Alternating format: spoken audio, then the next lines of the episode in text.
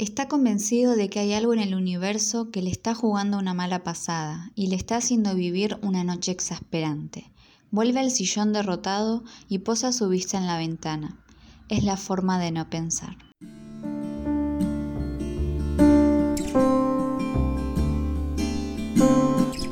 Ideas en tinta. Cuentos para leer o escuchar en 5 minutos. Somos Matías Piccoli y Lucía Rossini. Y hoy presentamos El hombre del otro balcón. Un rato que quiero leer y no puedo. Será posible. Ernesto arroja el libro sobre la mesa, quedando este apoyado luego de un estruendo que asusta a los presentes. Lucas y Mariana, los hijos del hombre, dejan de discutir un momento y giran la cabeza hacia él. Lidia, la madre de ambos y esposa de Ernesto, escucha la escena desde la habitación, sin ánimo de involucrarse en el berrinche que protagonizan los otros tres miembros de la familia. Ya está, ya lo lograron. ¿Están felices? Las palabras del adulto son pronunciadas al aire, aunque los niños se reconocen como destinatarios. Se miran mutuamente preguntándose con los ojos si esbozar una defensa, y ambos deciden retirarse del campo de batalla.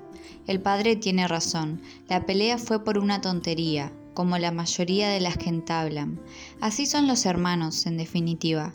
Los chicos se retiran cada uno a su habitación, con la cabeza gacha y sin pronunciar palabra. Ernesto cae abatido al sillón y enciende la televisión sin mucha resistencia. Por su cabeza ronda esa idea que tanto detesta, pero que en circunstancias como esta le sobrevuela. ¿Cómo desearía no tener hijos? Gira la cabeza y mira por la ventana, imaginando un mundo en el que estuviera solo, disfrutando a sus anchas de la vida, siguiendo sus caprichos e instintos, haciendo lo que él quiere cuando quiere y donde quiere. En aquella calle céntrica, los autos transitan con continuidad, persistiendo en todo momento el ruido de motores.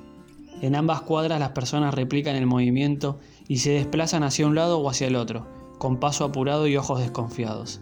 Cruzando esa calle, a la misma altura que el departamento de Ernesto, otro hombre tiene la mirada perdida en el techo. ¿Cuándo será el día que lo pueda cumplir? Ramón elabora la pregunta al cielo raso, aunque el receptor está dentro suyo. El sueño de formar una familia y especialmente de hacer perdurar su apellido y sus genes cada vez le repiquetea más en la cabeza.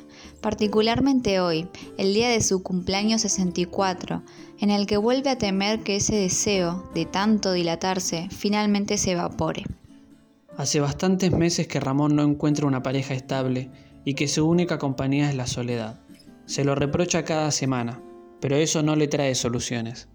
Baja la vista y la deposita en la ventana, imaginándose una tarde con pequeños correteando, incluso peleando, que es lo que hacen los hermanos. En la vereda de enfrente, Ernesto acepta levantarse tras algunos minutos de vacilación y camina en pantuflas hacia la cocina.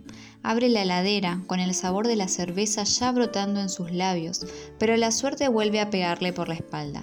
El único líquido que se le ofrece ante sus ojos es agua, una insípida y aburrida bebida.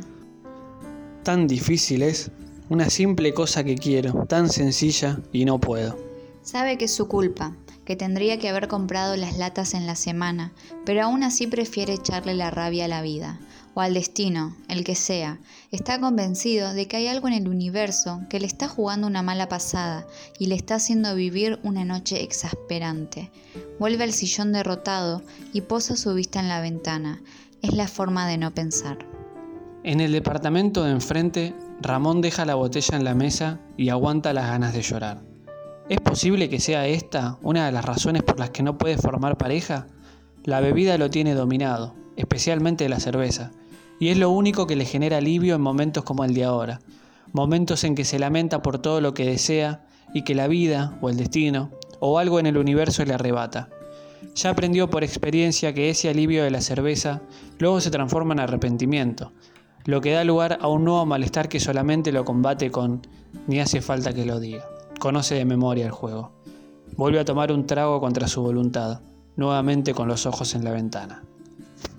En el departamento A del piso 6 del edificio 982 de esa transitada calle, la mirada de Ernesto se dirige hacia el reloj de la pared y un bufido se apodera del aire.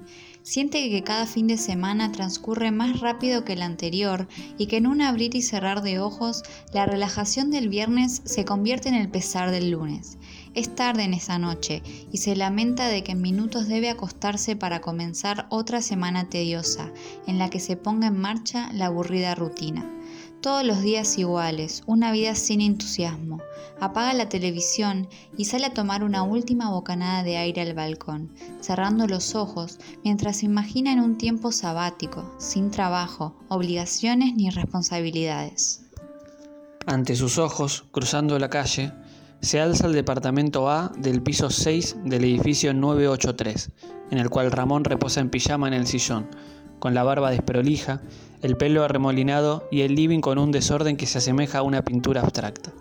No tiene apuro ni tampoco paz. El hombre no puede evitar pensar que es otro domingo que se acaba y un nuevo lunes sin empleo, fracasando en entrevistas, agotando sus últimos ahorros. Está desesperado, necesitado de conseguir trabajo con urgencia.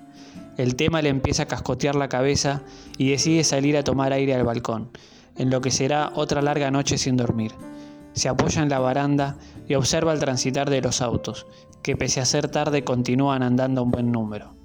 Luego alza los ojos y descubre que en el balcón de enfrente un hombre lo mira. Ernesto lo observa con envidia. ¿Cómo desearía él estar así de despreocupado, sin nada de qué ocuparse un domingo a la noche? Ernesto ve al otro muchacho solo, con el living vacío a sus espaldas. Para colmo, la mano derecha de aquel ser sostiene firmemente una botella de cerveza que se lleva repetidas veces a la boca. ¿Cómo me gustaría estar en tu lugar, hombre? Piensa Ernesto, y se aguanta las ganas de gritarlo. Al principio, a Ramón le desagrada que aquel hombre lo observe detenidamente. Sin embargo, luego de unos segundos le gana la curiosidad y se da cuenta de cuánto lo envidia a través del ventanal de la casa de aquel señor, ve pasar un niño en dirección a lo que pareciera ser la cocina. A Ramón se le revuelve el estómago, imaginando cuánto le gustaría a él tener un hijo caminando a sus espaldas. Para su lamento, no puede evitar ver también un traje apoyado en una silla, prolijamente acomodado y pulcro, como para usarse al otro día. Qué suerte tenés, amigo, de saber que mañana comenzás otra semana de trabajo, piensa Ramón sin decirlo como tampoco le dice cuánto daría por no tener una cerveza en la mano, como tristemente le ocurre a él diariamente. Los hombres se obsequian unos últimos segundos de miradas rebosantes de envidia, preguntándose internamente si el otro será consciente de lo afortunado que es. Finalmente, cada uno entra a su apartamento, mientras los autos siguen su curso en esta noche de domingo.